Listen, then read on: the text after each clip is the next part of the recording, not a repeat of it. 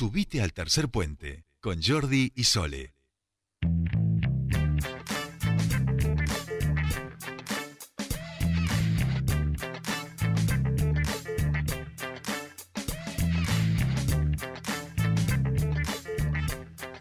Ya estamos aquí, 17, 12 minutos, le ponemos un poco de funky a este ratito que nos queda de tarde para charlar con nuestro queridísimo Gustavo Giorgetti, que ya nos está escuchando un ratito, como nos conviene, nos gusta, eh, de tecnología aquí en el programa. Gustavo, ¿cómo estás? Muy buenas tardes, bienvenido a tu espacio. Hola, ¿qué tal Jordi, Sole? ¿Cómo andan? ¿Todo bien? Bien, muy bien. ¿Vos cómo vamos? ¿Cómo la vamos llevando Bien, este viento? Bien, ¿Estás bien. resguardado? Se, corta mucho la luz, este, debe haber un cable flojo por acá, así que un problema. Pero bueno, estamos. estamos. Eso es porque ya lo quiero asociar a las líneas, ¿cómo se llaman? Eh, las, las líneas de electricidad inteligente, Smart Grip, ¿no? Eh, Sí, sí, sí, no, no son muy inteligentes, son, son chiporroteadas. son inteligentes, pero quizá el viento mucho no les gusta también, ¿no? Las pobres Claro, Smart claro. Grip, digamos. Este, eh, sería interesante algún día hablar con la gente, estoy pensando, eh, con la gente de Calf en relación a, a- a cómo viene introduciendo lo tecnológico allí en nuestra cooperativa, ¿no? Porque quizá hay, hay Sería cosas de estas que, que no conoce la gente, pero que se empieza a aplicar Claro, eh, esta tecnología también en nuestra cooperativa, y digo nuestra porque es de todos y todas los que, los que estamos asociados, ¿no? así es, así es. Bien, Habría Gus. que verlo, ¿eh? Interesante. ¿Eh? Ahí lo podemos, lo podemos gestionar, sí, sí tenemos ahí algunos, contactos. Ya lo, ya lo estamos anotando y de hecho a la gente de Cal la tenía que llamar por otra cosa, así que ya tenemos agenda con, con los amigos de Cal.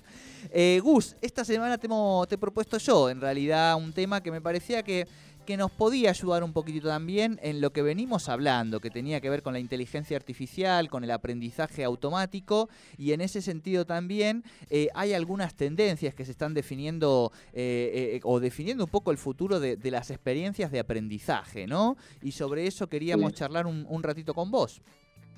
Bien, bien. Sí, sí, interesante el tema del aprendizaje, ¿no? ¿Cómo hacemos para enseñar hoy lo que necesitamos dentro de unos años si no sabemos lo que va a pasar dentro de unos años? Es, una, es un modelo bastante complejo. Claro, esto, esto en lo concreto hoy es, les, les- eh, eh, para ponerlo gráfico, les seguimos enseñando, no sé, eh, griego clásico y latino en la carrera de letras eh, y hoy las tendencias van por el copywriter. O llevado al plano de la primaria hay un nuevo lenguaje este, que no se les enseña a los niños y a las niñas y es el lenguaje que construye nuestro futuro. Pero nosotros les seguimos enseñando, brindando herramientas para el mundo que ya no existe. Claro, ese es el problema, ¿no?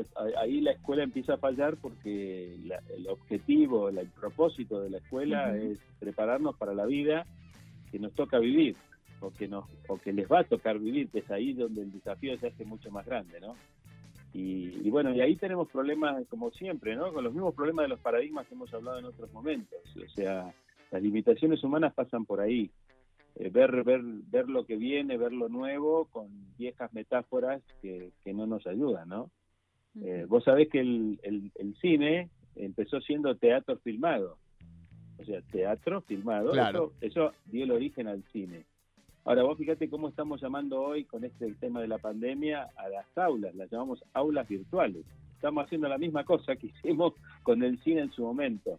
Claro. O sea, no, no logramos eh, conceptualizar lo que re- o, percibir lo que realmente nos permite este nuevo modelo, ¿no? Y, el modelo del aula, que son espacios bien definidos, que te dan un libro, el libro tiene un principio y un fin, un recorrido lineal.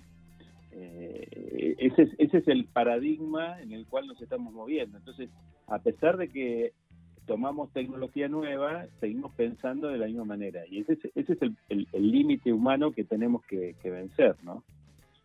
Bueno, Eh, ¿y cómo lo...? Con cómo el lo- libro, este, saber leer y escribir, Claro. ya estábamos alfabetizados. Y en el mundo este que, que hoy estamos, ¿no? El que va a venir, eso no alcanza.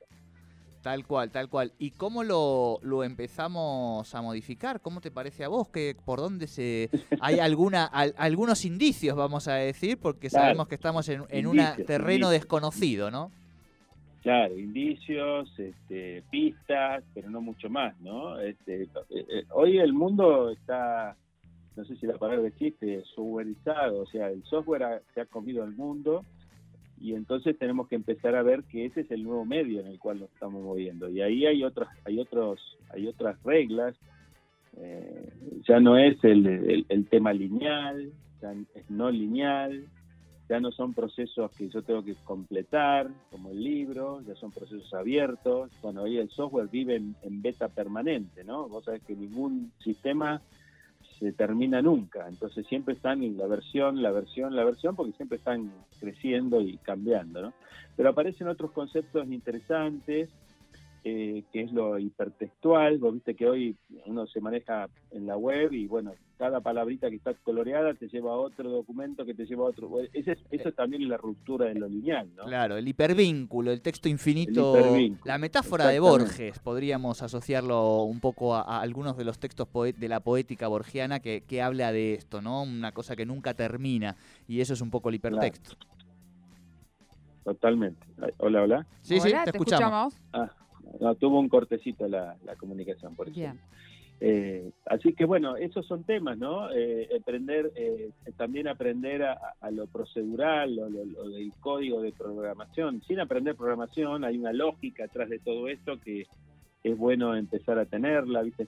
hay temas sobre los cuales la alfabetización hoy debería completar, ¿no? El, el, visualizar la información, no solamente tener ingesta cantidad de datos, sino ver cómo se visualizan esos datos. Bueno, son todas cosas que hoy se deberían estar enseñando, al menos para poder eh, vivir en el mundo que estamos, ¿no?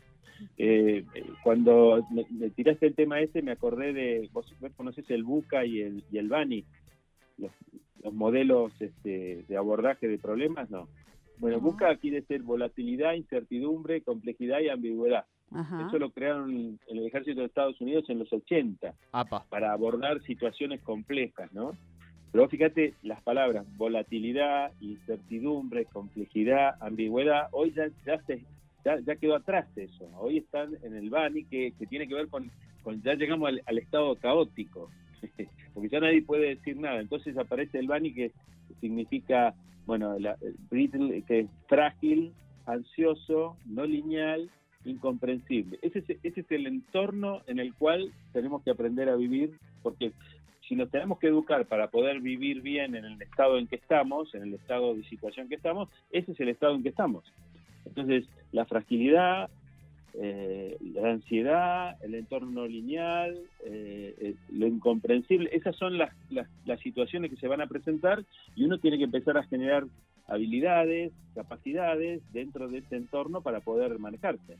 Así que eh, la experiencia, vos viste que hoy más que aprender eh, de, un, de, algo expuesto simplemente, hay que tener experiencia de aprendizaje, ¿por qué? Porque es la única forma realmente de llevarse ese conocimiento. Entonces, generar habilidades y competencias para que una persona pueda sobrevivir en estos entornos es fundamental. Y eso no se da como se da hoy en una clase o leyendo un libro, sino experimentando, experimentando con otros, generando muy importante el, aprendizaje colectivo, ¿no? Y por supuesto la tecnología que no solamente está generando este contexto, porque el contexto es, el producto del efecto tecnológico, también nos puede ayudar para mejorar y para para este, lograr ese aprendizaje de una manera mucho más eh, productiva, ¿no? Mucho más rápida, mucho más este, Vos fíjate hoy, qué sé yo, la realidad virtual, por ejemplo, enseñar anatomía eh, con un, dibujo está muy bueno, con una lámina está muy bueno, pero hoy tenés este, modelos de 3D, eh, realidad virtual, que vos te podés poner unos anteojos y podés empezar a como a tocar el cuerpo humano, desarmarlo, entenderlo, bueno, eso que, que no solamente para lo... Se puede poner cualquier contenido en esta tecnología, eh, te permite una experiencia de conocimiento totalmente diferente. ¿no? Ayer eh, leía, escuchaba ¿va? Una, una, entrevista en un programa de radio eh, de Buenos Aires a Pablito Aymar, integrante del cuerpo de la selección argentina. ganadora de esta Copa América y además, por supuesto, un jugador de mi corazón porque jugó muchos años en el Valencia y además en los mejores años del Valencia, ¿no? Pablito Aymar escribió un texto hermosísimo en la primera edición de Pelota de Papel, de este libro que, ha empezado a salir, que ya va por su cuarto volumen, y en el que escriben deportistas argentinos y cuentan sus historias, que son muy lindas. Y además puso un tuit hermosísimo que hablaba cuando el muere Maradona, eh, que decía algo así como nosotros no queríamos ser ni Superman, ni Batman, este, ni ninguno de esos superhéroes que, que venían de otros lados y que venían en los dibujitos, nosotros queríamos ser como el Diego, ¿no? Eh, y así pasaron la infancia. Pues bien, decía Pablito Aymar el otro día en relación a los potreros, al, al aprendizaje, en este caso de una disciplina deportiva como es el fútbol, ¿no? Hablamos igualmente de aprendizaje, ni más ni menos Claro. que eh, lo que ocurre es que ahora los jugadores eh, están un- aprenden a jugar, digamos, en los clubes, ¿no? Y que hace unos años atrás los clubes servían como para de alguna manera acomodar un poco a esos jugadores que venían de estar 3 y 4 y 5 horas jugando a la pelota en la calle en alguno de los potreros, ¿no? Ese estado de lo salvaje, decía Pablito Aymar, era una, digamos, eh, la, la piedra a la que tallar finalmente después el club. Bueno, ahora ya no está ese estado salvaje, decía Pablito Aymar. Ahora a veces juegan con la videoconsola, ¿no? Y se pasan horas y horas conectados, cada uno en su casa individualmente, este, y aprendiendo una dimensión del fútbol, pero que no es esta tan corporal. Claro. Claro, claro. Digo esto para poner un poco arriba de la mesa la cuestión de, de lo analógico y algo que seguramente y la pandemia puso arriba de la mesa que tiene que ver también con lo afectivo y el cuerpo, ¿no? ¿Qué, qué pasa también eh, en este en este avance en el que pareciera que eso queda en suspensión porque es más importante o porque la tecnología nos ha ido llevando hacia otros lados y privilegiando en todo caso mucho más el conocimiento en sí? Claro, sí, sí, ahí tenés un riesgo, o sea, es un riesgo que tenés que controlar respecto a la tecnología, que es aprender a desconectarse, ¿no? Porque si no, el- eh, se empieza, parece Matrix ya, ¿no? Ya se empieza a perder contacto, lo, lo hablamos el otro día, se empieza a perder contacto con la realidad y ya se crea un mundo propio que no, que no es cierto, ¿no? Claro. Eh, Ese, ese, ese, ese entorno que yo te comentaba antes exige justamente eh, generar habilidades humanas que se están perdiendo, ¿no? Algunas se están perdiendo. Tal cual, tal cual. ¿Y hasta dónde, eh, pienso, no sé, en un aula de primaria por ahí o en la secundaria, todavía esto afectivo, eh, el abrazo, eh, el, el- el tirarle un papel al compañero, digamos, ¿no? Ese tipo de cosas sí, sí, eh, siguen teniendo un valor de lo social y de lo educativo muy fuerte, ¿no? Esto, esto que vos estabas diciendo, hay algo de, de lo individual y de lo colectivo que se tensiona, ¿no? Claro, claro. Y creo que a la larga, o sea, si imaginamos, o sea, si- voy- a tirar simplemente un futuro que no, como todo, Sí, un sí, sí, pronóstico. Pero me parece que se van a valorar mucho más las, los encuentros presenciales, los encuentros... Es como hoy, bueno, muchas empresas Claro, que están claro. trabajando en forma virtual a partir de la pandemia, hacen reuniones periódicas este, presenciales son mucho más productivas esas reuniones, son mucho más eh, fuertes porque no se utilizan para hacer el trabajo que se, hace- que se puede Claro. hacer virtualmente. Se le Es da... lo mismo que Claro, claro, hoy eh, con, con la tecnología, con la inteligencia artificial y demás, con las plataformas de enseñanza, eh, un profesor ahora tiene mucha menos carga en lo que es la evaluación, la corrección de, de exámenes y demás, pero puede, puede usar ese tiempo o ese esfuerzo para otras cosas mucho más productivas, ¿no? Entonces, es como siempre, es un juego sí. de ir cambiando, por supuesto, este paradigma de cómo se aborda este nuevo medio en un territorio como la educación, ¿no? Porque ese es el aprendizaje humano, no es el aprendizaje, el, el aprendizaje de la máquina, es el aprendizaje de las personas. Pero sí se dan, se, se utiliza, ¿no? Bueno, esto es la realidad virtual que yo comentaba, se utilizan también, eh, hay, hay- creo que la Universidad de Stanford está usando tutores eh, virtuales directamente, cierto nivel de, de consulta y demás lo manejan directamente el sistema de inteligencia artificial. Hay otra universidad que lo, lo, lo está usando para prevenir la deserción. Por ejemplo, hace un seguimiento muy, muy, muy particular de cada alumno y cuando ve que está tomando ciertas tendencias que pueden llevarlo a, a desertar, eh, entonces eh, ahí es como que da la alarma y pasa al control humano para... para eh, pero bueno, la es un nuevo territorio, esto es es, es nuevo y hay que aprovechar la oportunidad para eh, abrir la cabeza y, y ver de otra manera las cosas, ¿no? Tal Por cual, eso- tal cual. No hay que sobrevivir acá, no hay que resistirse, sino hay que pasar a un modo de crecimiento, conocimiento, entendimiento, compartir esa nueva experiencia que alguien puede estar haciendo. eh, y, y, por supuesto una visión holística de todo, sistémica, porque justamente el aislamiento que te llevan estos, estos enfoques tan Claro, conectables o conectados eh, te hacen perder la visión real de lo que está pasando. ¿no?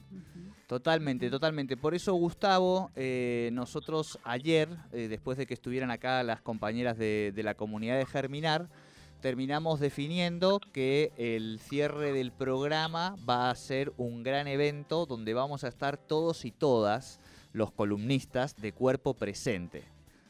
Está muy bien eso. Así muy que bien. no va a ser en el estudio de la radio, o sea, vamos a ver cómo lo conectamos con otro lugar y vamos además a generar alguna movideta solidaria con nuestros emprendedores, las organizaciones, algo cultural con las bandas que han pasado por acá. Sí, sí, no me mires así, Sole, ya, ya vamos avanzando. Así que algo también tenemos...